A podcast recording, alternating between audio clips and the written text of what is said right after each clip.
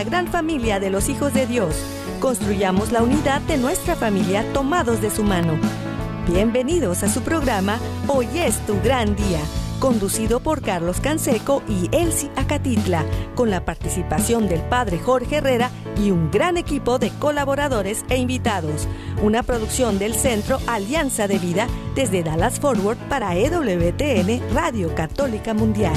Pero qué maravillas puedo ver a mi alrededor, pero qué, pero qué maravillas puedo ver a mi alrededor.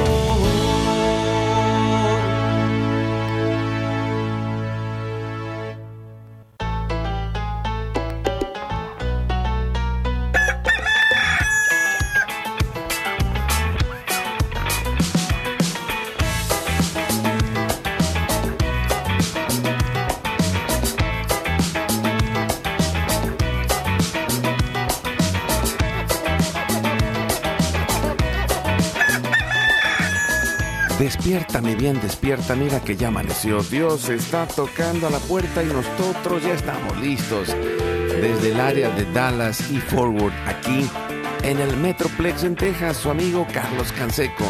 Muy contento de poder compartir con ustedes un día más y, poder seguir caminando unidos en la fe. Es una gran bendición, si es un regalo que podamos estar juntos, que podamos seguir haciendo familia, que eh, Dios nos dé este, esta oportunidad. Eh, gracias Señor por este regalo de hacer familia y pues les mandamos un saludo y un abrazo desde acá para todos los que nos escuchan en donde quiera que estén en la casa, en la oficina, en el trabajo, en la carretera, en su celular, desde la aplicación de EWTN que pueden descargar de forma gratuita y que está ya disponible para todos. Y también, eh, bueno, pues es un regalo que eh, sigamos eh, caminando juntos y con un gran equipo que nos acompaña todos los días desde eh, desde Alabama, nuestro productor Jorge Graña y todo el equipo de Radio Católica Mundial y de todas las estaciones afiliadas que hacen posible que estemos al aire todos los días.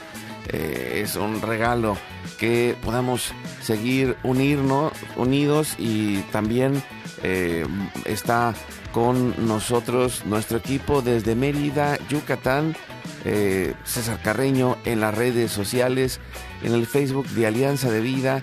Hoy es tu gran día en el WhatsApp, el Telegram desde el más 1682 772 1958.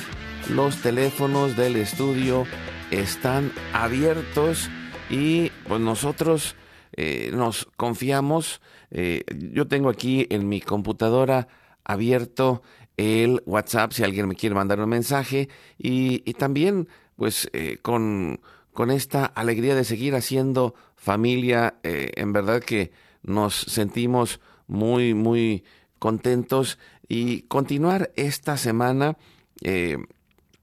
hablando de este caminar entre la ciencia y la fe. Hoy estamos eh, preparando este programa en donde podemos ir descubriendo esto que, es tan importante y, lo comento porque eh, muchas veces eh, en la casa, en la, en la oportunidad de la familia, hemos ido caminando con... Eh, hemos ido eh, caminando eh, en medio del mundo que nos rodea y, nos ha ido tocando el corazón diferentes cosas que han puesto las dudas en nosotros. Y creo que el, la parte en donde la ciencia y la fe se unen es en donde surge el camino de la paz. el camino de la paz para cada uno de nosotros, en donde vamos confirmando lo que nosotros creemos. Eh, como dice en la Biblia, eh, cuando Jesús resucitó, Tomás eh, se, se, llenó de, esas dudas y, dijo, pues si no toco sus llagas, si no meto mi mano en su costado, no creeré. Y, estamos en un tiempo que se necesita esa parte de la ciencia para validar lo que es increíble para nosotros, pero que realmente sucede. Y pues ya tenemos con nosotros el día de hoy mi compañero de conducción eh, en este programa, Alan Medina, que está con nosotros desde, desde Flower Mound, Texas. Gracias, Alan, por estar con nosotros junto con Carmen Rosa eh, cantante católica. Gracias por estar con nosotros, Alan Carmen Rosa.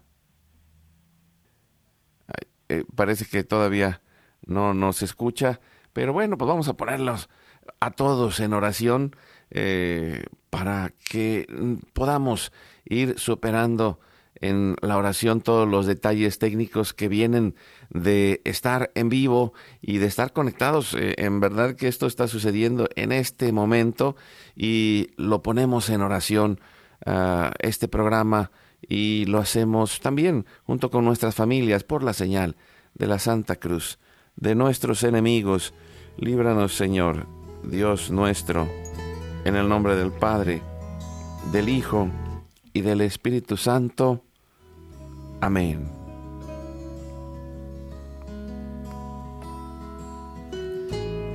Hacemos un acto de contrición pidiendo la misericordia de Dios y le decimos, Padre Santo, soy un pecador, me pesa de todo corazón haberte ofendido porque eres infinitamente bueno. Me pesa de todo corazón haberte ofendido porque eres infinitamente bueno y enviaste a tu Hijo Jesús al mundo para salvarme y redimirme. Ten misericordia de todos mis pecados y por el Espíritu Santo dame la gracia de una perfecta contrición y el don de la conversión para no ofenderte más Amén. Iniciamos con el Padre nuestro y lo decimos con todo el corazón. Padre nuestro que estás en el cielo, santificado sea tu nombre. Venga a nosotros tu reino. Hágase tu voluntad, así en la tierra como en el cielo.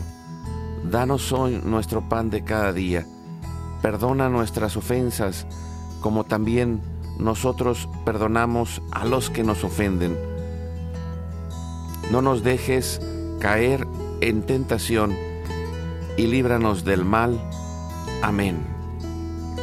Nos confiamos en las manos de nuestra Madre la Virgen María y le decimos con todo el corazón, Santa María de Guadalupe, Madre nuestra, líbranos de caer en el pecado mortal.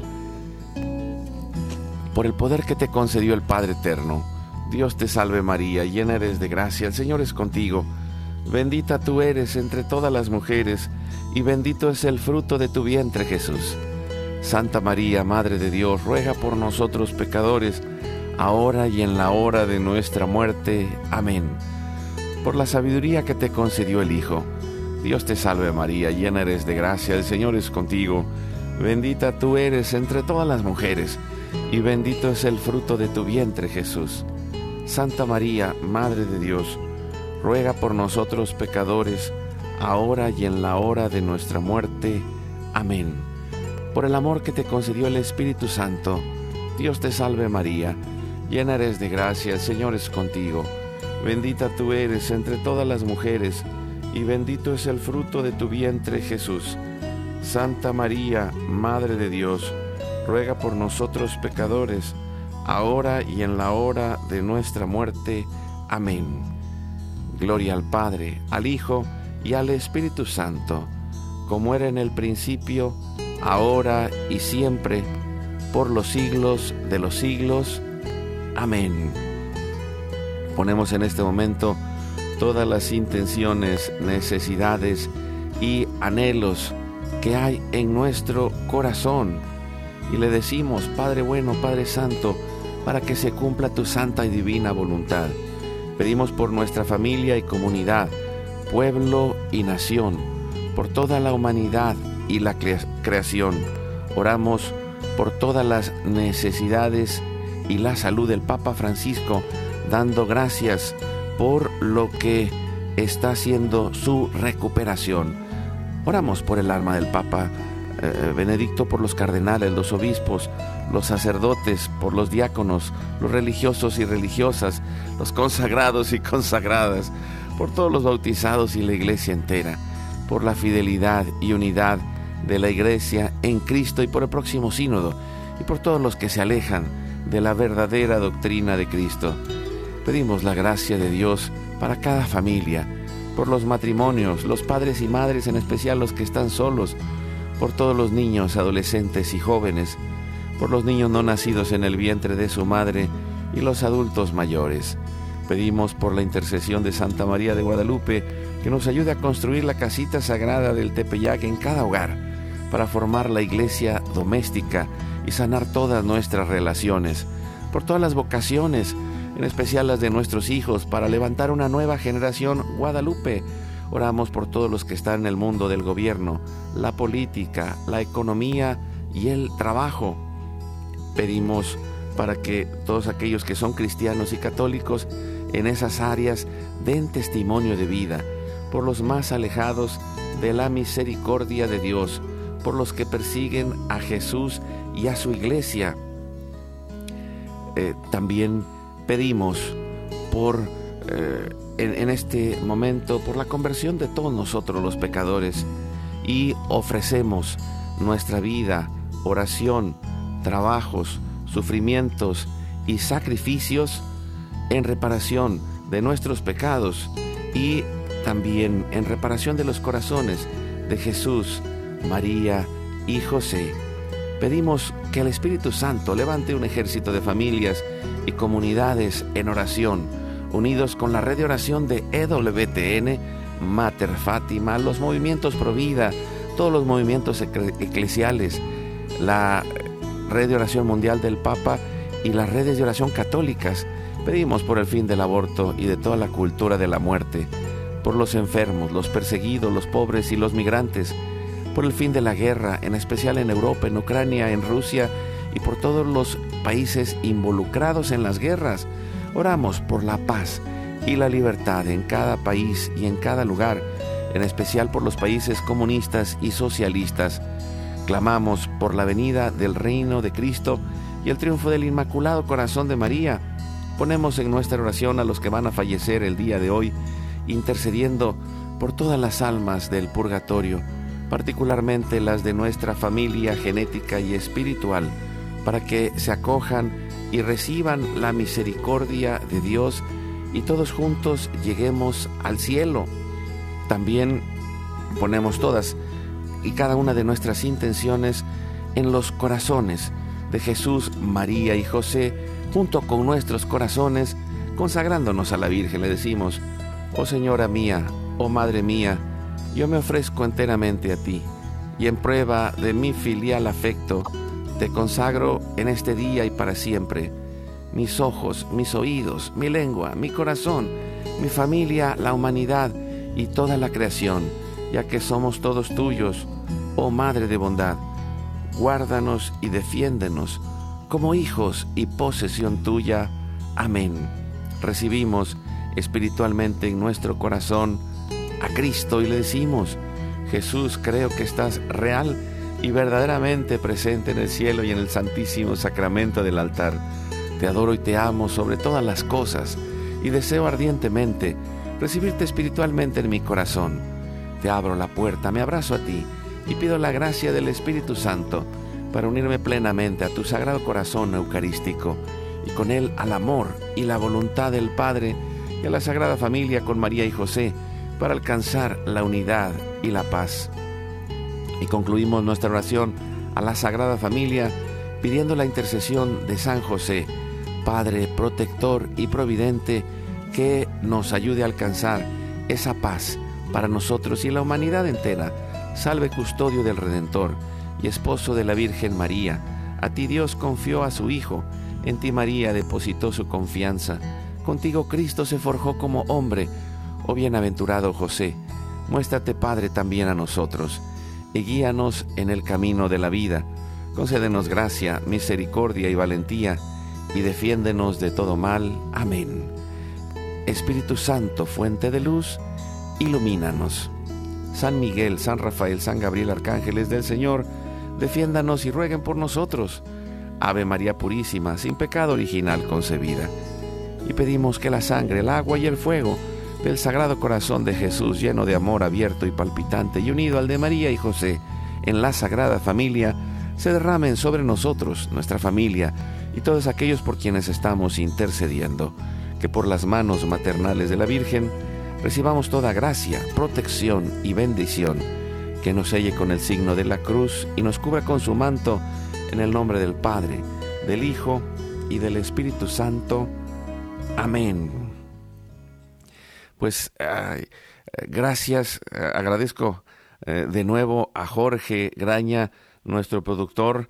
Eh, estaba muy nervioso porque no podíamos conectar a nuestros invitados el día de hoy y, bueno, pues ya ya están aquí y si de repente oyeron que algo se me brincó, normalmente leo la oración, pero estaba muy nervioso porque estamos en vivo y al aire y, no entraban las llamadas, pero ya tenemos, eh, gracias a Dios, desde Bolivia, el doctor Ricardo Castañón acompañándonos. Eh, una bendición de estar con usted, doctor Ricardo.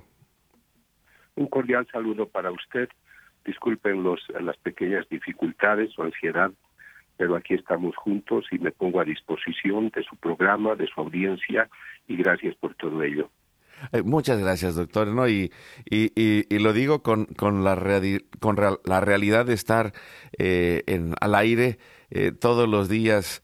Es una aventura el poder estar al aire compartiendo con tantos miles de personas que nos acompañan en, en toda Latinoamérica, en Estados Unidos, en España. Eh, es una bendición contar con usted. Eh, lo, lo, presento, el, el, doctor Ricardo Castañón Gómez es eh, profesor universitario y doctor en psicología con maestría en psicología clínica y en salud mental, especializado en medicina psicosomática, neuropsicología y demencia, neuro fisiología cognitiva y bioquímica cerebral. Es también licenciado en filosofía. Su pensamiento ha sido expresado en más de 21 obras, en más de 4.000 conferencias en cinco continentes. Es miembro de la Asociación Norteamericana para el Avance de la Ciencia, académico de la Ciencia Tiberina de Roma y presidente e investigador del Grupo Internacional, Internacional para la Paz. Y pues hoy está ya con nosotros Bienvenido, doctor Ricardo, para tocar este camino de la paz, ¿no?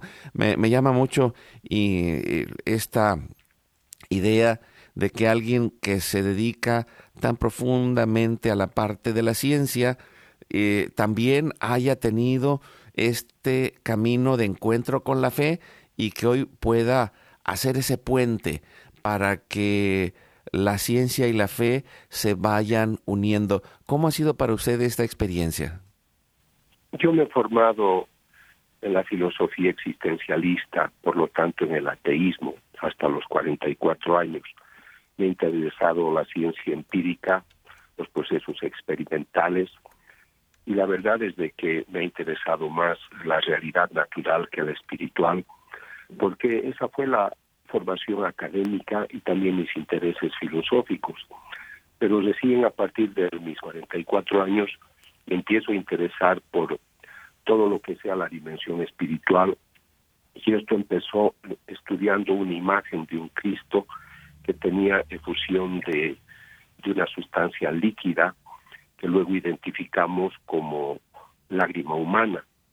Yo no estudié esa imagen por un interés de fe, sino porque quería estudiar el cerebro de la propietaria del Cristo, pensando que ella tendría algún poder telérgico.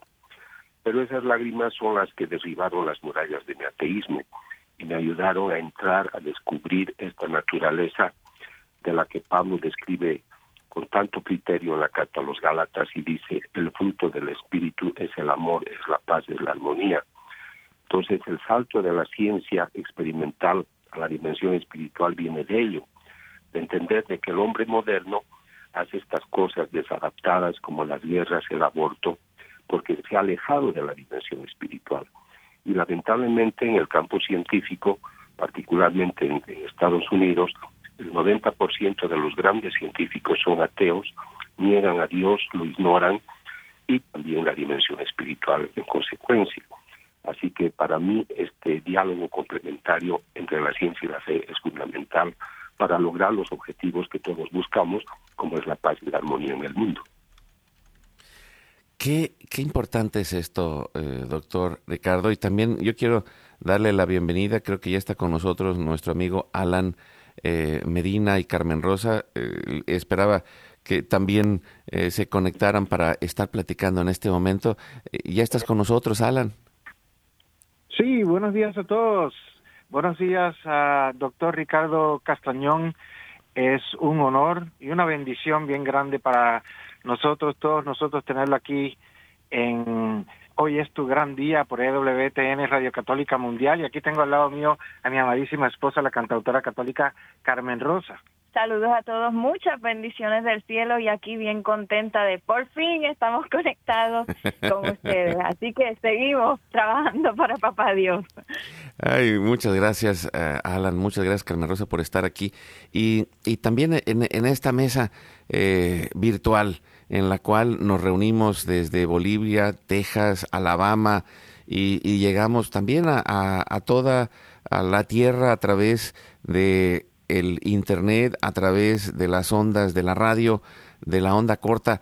Eh, creo que, eh, y, y escuchaba un poquito esto que menciona doctor Ricardo sobre este caminar, eh, el suyo, en este camino de confirmación de la fe. Y, y yo quisiera preguntarle, bueno, primero, ¿cómo, cómo ha encontrado, primero, este, este Cristo, que, tenía esta efusión eh, que, que, estudió usted de, de manera científica y, y cómo eh, ha sido su camino de convertirse eh, en un investigador de este tipo de fenómenos. ¿no? Por ahí leía un poco que el, el, en aquel entonces el cardenal Bergoglio, hoy el Papa Francisco, fue uno de los que lo invitó para estudiar algún milagro eucarístico.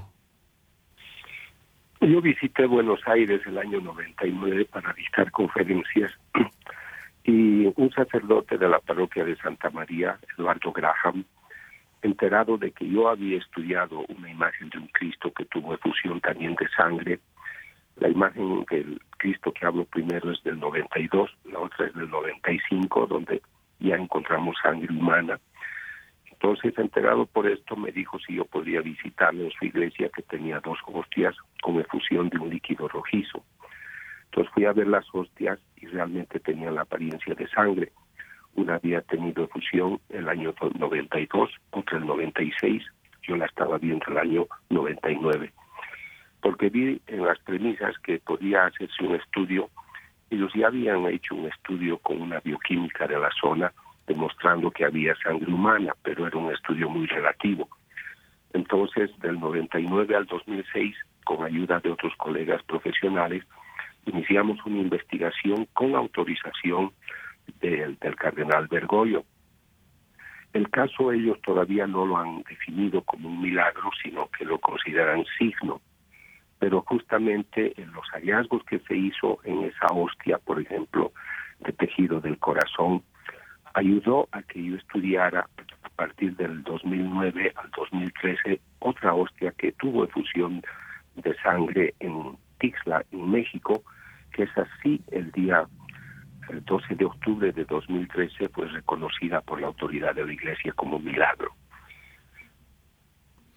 Wow. Y, y, esto, eh, ¿cómo, lo ha llevado en este caminar de, de estudiar estos, eh, este tipo de mm, fenómenos en la parte científica?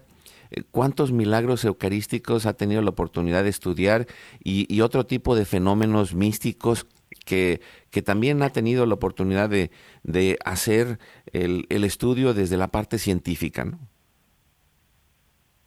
Para mí, eh, la aproximación a la, al milagro eucarístico ha sido consecuencia de un recorrido que me llevó a estudiar imágenes algunas no las estudié directamente como en Japón o en Corea porque ya habían estudiado, pero confirmaron lo que yo había encontrado en otros sitios de que había imágenes de Jesús, de María, que tenían efusión de lágrimas. Y esto me llevó a, al caso de Siracusa, que fue reconocido en 1954, me parece, o 53 por el Papa Pío XII diciendo que las efusiones de lágrimas de estas imágenes era el llanto de la madre, era el llanto de un Cristo preocupado por, por un hombre distraído en cuanto a lo espiritual. Impresionó que yo estudié una mística que tenía estigmas y le pregunté por qué sangre este Cristo. Y el Señor le dijo, después de dos mil años todavía no me reconocen y me siguen crucificando. Entonces la iglesia es muy prudente con estos signos y creo que hay que ser así porque también hay especulaciones, hay superstición. A mí me escribe mucha gente pidiéndome que vaya a sus países a estudiar casos parecidos, pero yo solo actúo con autorización del obispo del lugar. Pero quiero decir que sí hay estos signos. Entonces, estos estudios me llevaron a estudiar las apariciones de la Virgen o de Jesús, estudiando el cerebro de los místicos, Hoy, gracias a la tecnología moderna, yo podría saber si una persona realmente está viendo a Jesús o no. Le voy a decir una pequeña curiosidad importantísima. Cuando una persona dice que ve a Jesús, su cerebro activa unas ondas cerebrales que se llaman delta, que son de sueño profundo. Entonces, cuando nosotros dormimos, activamos estas ondas delta. Pero lo interesante es que estos místicos, cuando tienen éxtasis, están despiertos, están escribiendo el mensaje que escuchan de Jesús, de Jesús o de María, y en ese momento su cerebro está dormido, lo cual es contradictorio. Y cuando termina el evento místico, su cerebro se normaliza. Entonces yo tengo parámetros, este no es el único. Hay estudios de, de, concentración atómica, de energía, eh, podemos ver eh, eventos que suceden durante las apariciones. Entonces, sinceramente, hay lamentablemente mucho prejuicio para tratar estos temas. Estoy de acuerdo con el cuidado que hay que tener, pero científicamente no es difícil hoy determinar cuando una persona tiene una experiencia mística o no. Y esa experiencia de estudiar estos místicos me llevó luego a las hostias consagradas. En mis manos he tenido hasta ahora 15 de las cuales eh, puedo hablar de Argentina, que el cardenal Bergoglio me autorizó a hablar en público, y el caso de, de México, de Tixla, que también el obispo declaró el caso un milagro, como lo dije, y me autorizó a hablar. Tengo otros casos que los obispos están pensando qué hacer con ello. Tengo un caso en Centroamérica demasiado hermoso, el obispo, el arzobispo que me pidió el estudio murió tres años antes, perdón, tres meses antes que yo terminara mis investigaciones. Presenté al nuevo obispo los resultados porque este caso es muy hermoso porque tengo sangre, tengo vino que ha tenido efusión con la hostia, no solamente la hostia.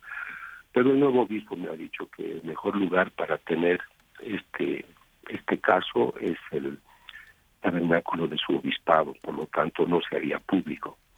Entonces tengo algunos frenos de este tipo, estoy esperando pues que Dios mueva los corazones, porque yo pienso que detrás de un signo hay un autor, detrás de un autor hay una intención.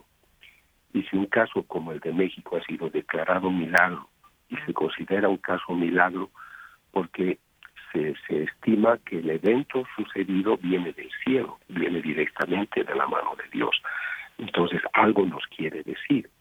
A mí me alegra saber de que sacerdotes que tenían duda en su sacerdocio, diáconos que ya no querían ordenarse sacerdotes, jóvenes que querían abandonar el seminario, después de conocer los resultados de estos estudios de signos y milagros eucarísticos, han vuelto a retomar la senda. O sea que yo creo que hay que tratar estos casos con mucho cuidado, respeto, conocimiento, prudencia, pero no, no rechazarlos a priori.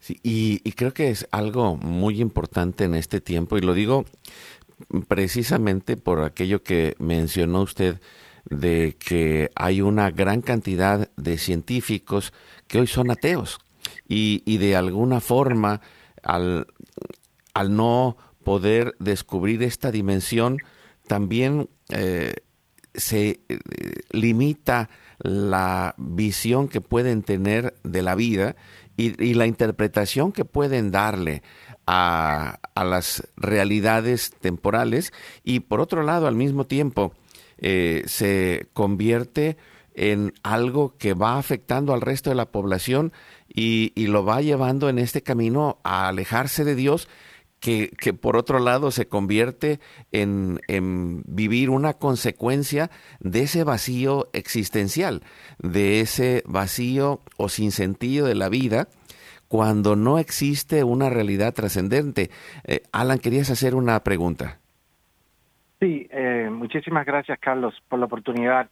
Eh, doctor Ricardo, si es tan amable, eh, como usted bien sabe, los obispos de Estados Unidos han implantado el movimiento Avivamiento Eucarístico en respuesta a los resultados de una investigación que arroja la conclusión de que la mayoría de los católicos en Estados Unidos no cree que verdaderamente está el cuerpo y la sangre de Jesucristo en la hostia consagrada, en la Eucaristía. Entonces me parece extremadamente relevante el llamado de Dios para con su vida, donde usted ha dicho aquí que usted era ateo, porque usted era un científico ateo, y cómo fue entonces ese llamado de Dios para con su vida a llevar a cabo esta encomienda, la que le llama de probar científicamente que el cuerpo y la sangre de Jesucristo sí se encuentra en la hostia consagrada y en la Eucaristía. ¿Cómo fue ese llamado y su consecuente conversión? Yo quisiera retomar la primera parte en la que usted con preocupación sostiene cómo lamentablemente, alejados de la parte espiritual, nos arraigamos en el conocimiento experimental empírico de una realidad física y hoy los científicos creen que la única forma de verdad es la natural, porque ellos están acostumbrados a la manipulación experimental de términos, de accidentes, de variables. Esto tiene un peso y tiene una medida. Y ese, ese considerar que hay, esta es la única realidad hace que mucha gente se pierda hay un profesor que da clases explicando de que el cerebro solamente es un puñado de neuronas y que más allá del cerebro no hay nada. Entonces un joven colombiano universitario le dice, profesor, gracias por aclararme la verdad. Yo soy como colombiano de familia católica, siempre he creído en la dimensión espiritual, pero gracias a usted ya conozco la realidad y la verdad única. No hay alma, no hay espíritu. Gracias, profesor. Estas personas son millones que reciben esta enseñanza. Entonces, el hecho de tener una evidencia científica, no soy el único, en Polonia hay un caso muy hermoso que también ha sido estudiado, el de Lanchano, que estudió el profesor Linoli. Entonces, tenemos evidencias rígidamente científicas de que en el pan consagrado y en el vino realmente hay un acontecimiento extraordinario que la Iglesia llama transustanciación. Yo jamás habría tenido el atrevimiento de decir, yo voy a demostrar esta evidencia, pero ha sido la evidencia, obviamente pienso con la bendición de Dios, que me ha llevado a estas investigaciones y a mí me ha hecho una persona de fe, soy de misa diaria, de comunión diaria, y las personas que yo voy conociendo o que han recibido esta información, como ustedes mismos, pues dicen, aquí hay una realidad de la que hay que hablar. Y me alegra que esté tomando este caso porque yo conozco que en muchos países 50-60% de las poblaciones católicas no creen que Cristo esté presente realmente en la Eucaristía, consideran que es más un evento tradicional o histórico. Entonces, a mí el tener la evidencia, recordaré siempre el momento, estos estudios se hacen a ciegas. Cuando yo tomo una muestra de una hostia consagrada, el tamaño es de una cabeza de alfiler. Se va a laboratorios que se llaman de, de estudio mínimo, o sea, no necesitan grandes muestras. Y el estudio es blind, es un blind test. No saben el origen de la, de la muestra. Entonces puedes hacer este estudio, sí. Y dice, aquí hay sangre, aquí hay ADN humano, aquí hay glóbulos rojos, aquí hay glóbulos blancos, aquí hay tejido y músculo del corazón. Y claro, cuando yo veo en el microscopio, porque me lo hacen ver, y veo un tejido, y es el corazón, me está diciendo esto es miocardio, pues yo estoy conmovido, pero en el laboratorio no puedo demostrar mi emoción, porque el estudio es frío, él no sabe todavía que esto viene de una de una hostia consagrada, y los profesionales que he consultado en general son ateos. Entonces, cuando ellos ya me dan el informe escrito y yo les digo, ¿qué piensa usted que esto viene de una hostia consagrada que los católicos comulgamos?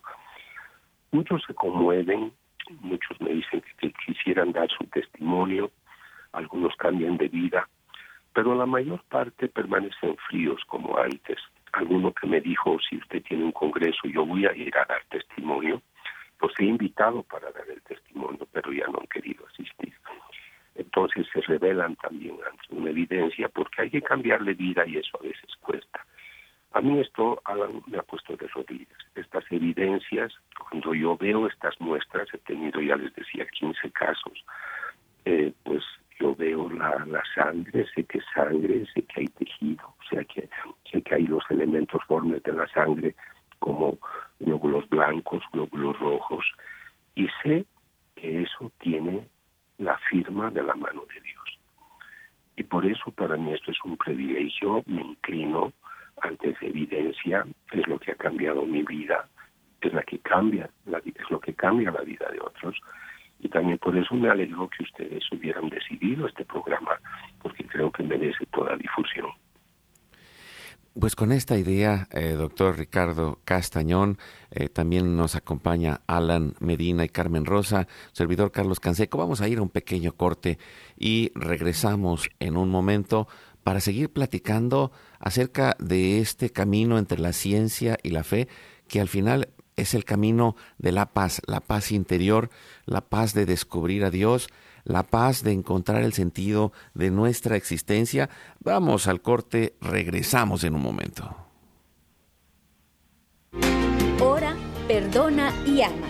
La civilización del amor la construimos un pasito a la vez y con pequeñas acciones llenas de fe. Vamos juntos al corte.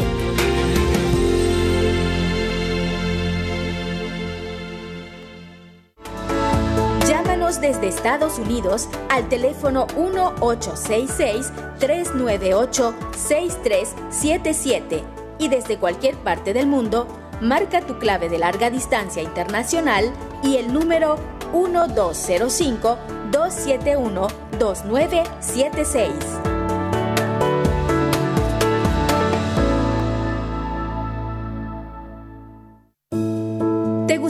Invitarnos a tu comunidad? Llámanos al 1682-772-1958 o escribe a nuestro correo alianzadevidamx.gmail.com. En estos tiempos difíciles, pidamos a Dios la fe necesaria para agradarle y serle fiel todos los días. Así podremos obtener la esperanza y se renovarán nuestras fuerzas seremos como las águilas que levantan el vuelo sin descanso hasta lo más alto para llegar a la cima.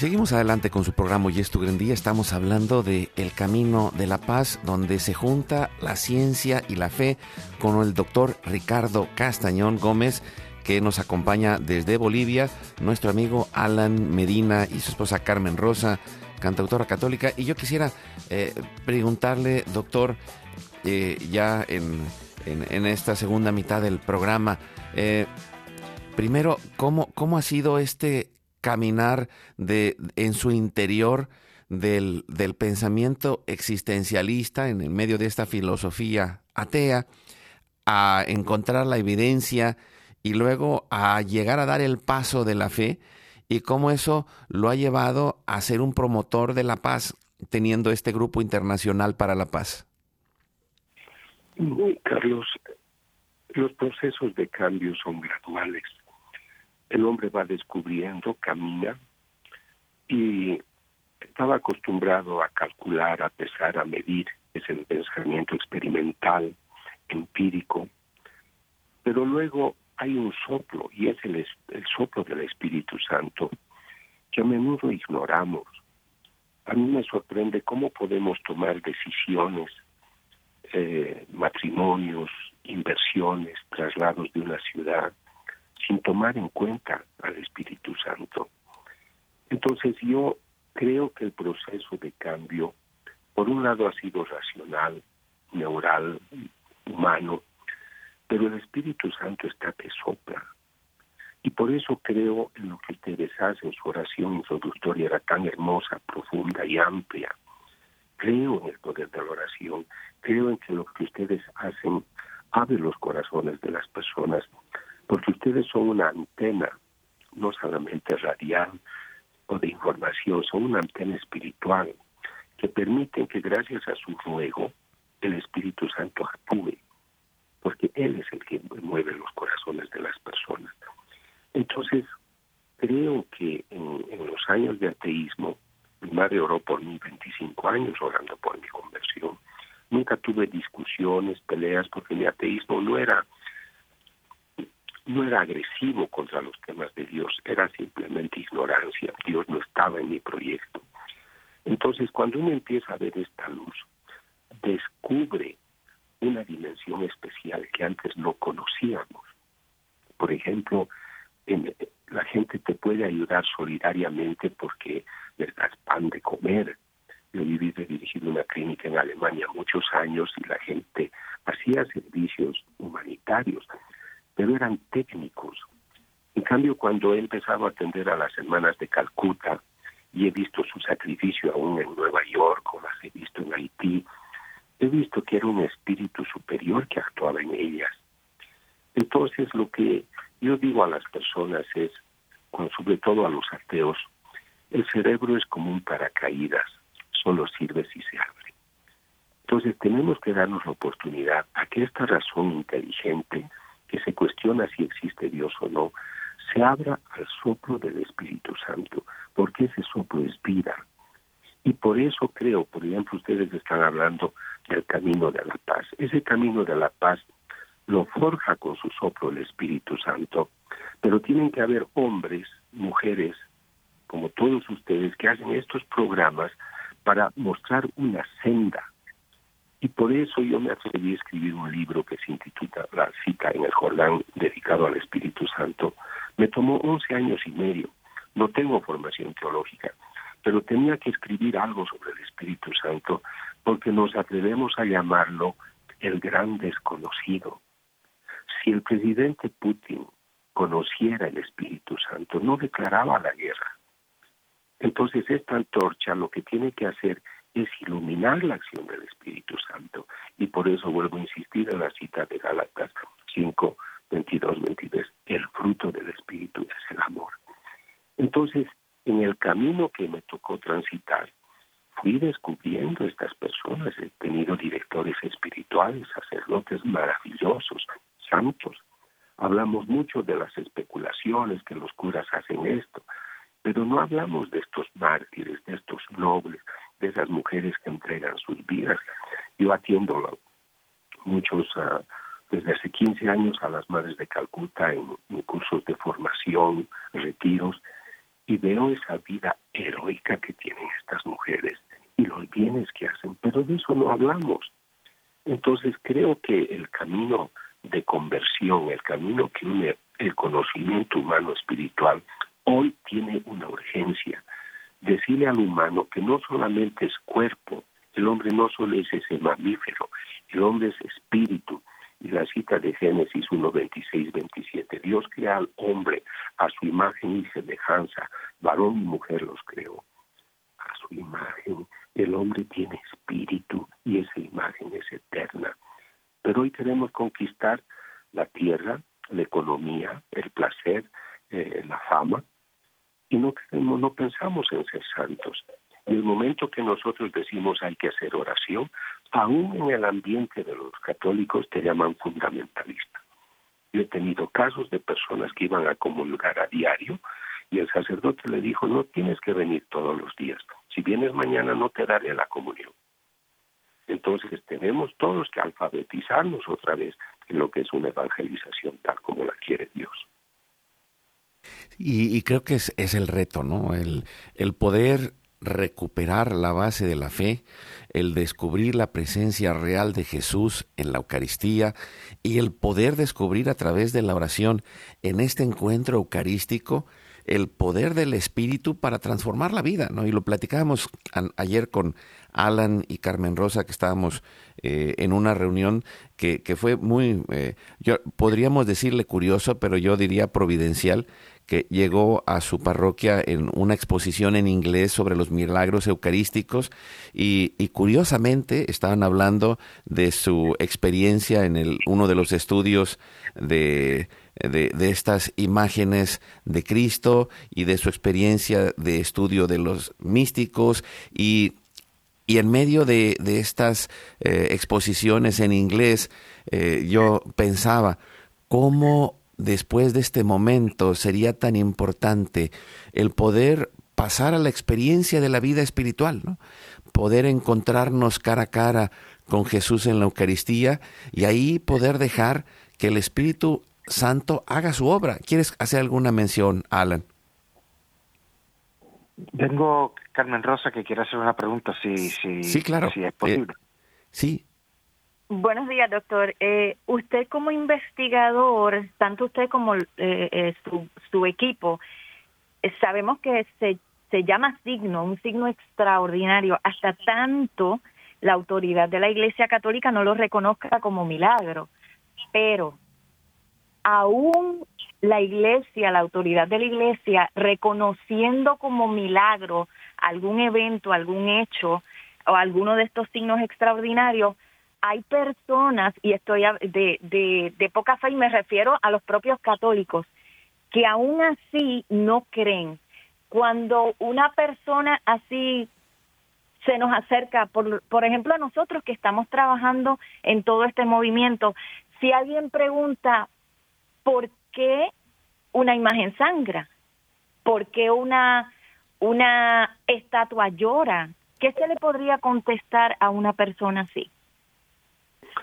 Carmen, el primer tema fundamental es entender de que hay una realidad que no solo es material, sino también es espiritual. Yo he tenido que estudiar física cuántica para explicar que, por ejemplo, el bosón de Higgs es el origen de la masa, pero es invisible. Y tienen que usar una tecnología tan, tan extraordinaria para demostrar que en el vacío donde uno puede decir en este dormitorio no hay nada, hay mucho, que son esas partículas que después dan origen a la masa.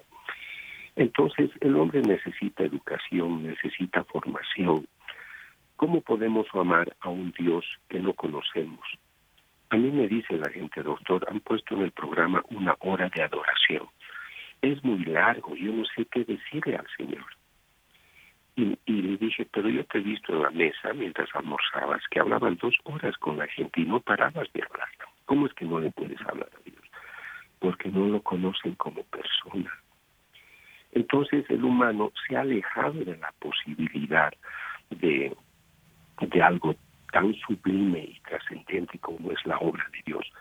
Yo tuve que decir esto a una autoridad de la iglesia que estaba muy contraria a una investigación de este tipo. Yo le dije, Monseñor, si usted, que es tan católico y es un Monseñor, una autoridad de la iglesia, no reconoce a través de su oración lo que Dios está haciendo y la ciencia lo demuestra y la fe de los laicos, ¿a qué Dios le está rezando usted? Que no reconoce lo que su Dios está haciendo. Entonces es un tema demasiado delicado, Carmen Rosa, porque la gente no tiene una predisposición, no tiene una cultura. Entonces hay imágenes que exudan. Pero ¿cómo le voy a decir yo a un protestante si me dice que las imágenes, pues no hay que tener ni una imagen, porque ya tiene el prejuicio de que esto no sirve para nada? Entonces, ¿cómo le puedo explicar que eso sí tiene un sentido? Yo creo que las respuestas están dadas primero a través de una educación. Yo le preguntaría a esa persona, me dices, ¿por qué esta imagen tiene fusión? El Señor cuando habló a los místicos y dijo, porque yo pregunté, le dije, pregúntale al Señor por qué sangre esta imagen. Dijo, permito estas efusiones para que vean algo extraordinario. Les impresiona que una piedra, que yeso, que madera tiene fusión de sangre. Y eso les llama la atención. Y como es mi figura o es la de mi madre, yo quisiera que no se queden en ese caso, sino que ese evento nos lleve a mi palabra, a mi palabra, a la Biblia, a mi acción, a mi iglesia. Entonces, estos son signos que Dios permite para relacionarnos a través de algo visual con algo espiritual, con algo que es invisible. Por eso le decía, el cerebro es como un paracaídas, solo sirve si se abre. Hay personas, a mí, mi conversión ha empezado con la efusión de estas imágenes, pero el Señor me ha orientado a descubrir que de ahí brotaba algo realmente sobre de origen sobrenatural. Así que por eso decía, si una imagen tiene fusión de algo, es un signo de algo. Y si hay un signo, hay un autor. Y ese autor algo te quiere decir. A través de esta imagen quiero decirte, y estaba en el Evangelio, si mis discípulos se callaran, las piedras gritarán. Entonces ahí tiene, como muchos ya no hablan, ya no quieren, o hay ambientes donde dicen que no hay que ayudar a que una persona eh, se convierta porque ya tiene su propia fe eh, atávica, natural, y no hay por qué mostrarle nuestra fe. Hay mucha contradicción. Yo pienso que nosotros mismos, los católicos, deberíamos ponernos de rodillas para entender cuál es nuestro compromiso con nuestra propia fe. Pues vamos a, concluir, doctor, haciendo una pequeña oración y pidiéndole a Dios en este momento eh, que que levante esa oración en las familias y nos acompañe y lo hacemos en el nombre del Padre, del Hijo y del Espíritu Santo. Amén. Y le decimos, Padre Santo, escucha benignamente el clamor de tus hijos por la intercesión del Inmaculado Corazón de la Bienaventurada Siempre Virgen María, nuestra tierna Madre unido al Sagrado Corazón de tu amadísimo Hijo nuestro Señor Jesucristo, formando con el castísimo corazón del glorioso patriarca San José la Sagrada Familia. Danos por sus méritos la gracia del Espíritu Santo para alcanzar la victoria en nuestra diaria batalla en familia, que podamos cumplir el propósito de nuestra existencia en el amor hasta llegar contigo a la gloria. Pedimos por tu infinita bondad que cubras con las mismas gracias a todos aquellos por los que intercedemos, en especial por los que nos están escuchando el día de hoy, levantando en el mundo a tu ejército de oración, que ore y trabaje cada día para que se cumpla tu plan de salvación.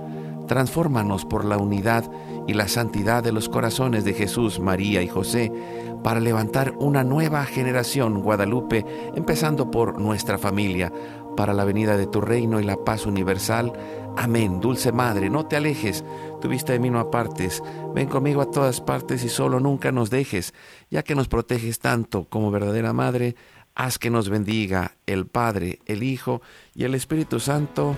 Amén. Un abrazo, doctor Ricardo. Gracias por acompañarnos. Felicidades, gracias a ustedes. Gracias, Alan Carmen Rosa. Un abrazo. Dios le bendice. Muchas bendiciones para todos. Pues que la ciencia y la fe nos llevan a este camino de la paz. Recuerda, hoy es tu gran día.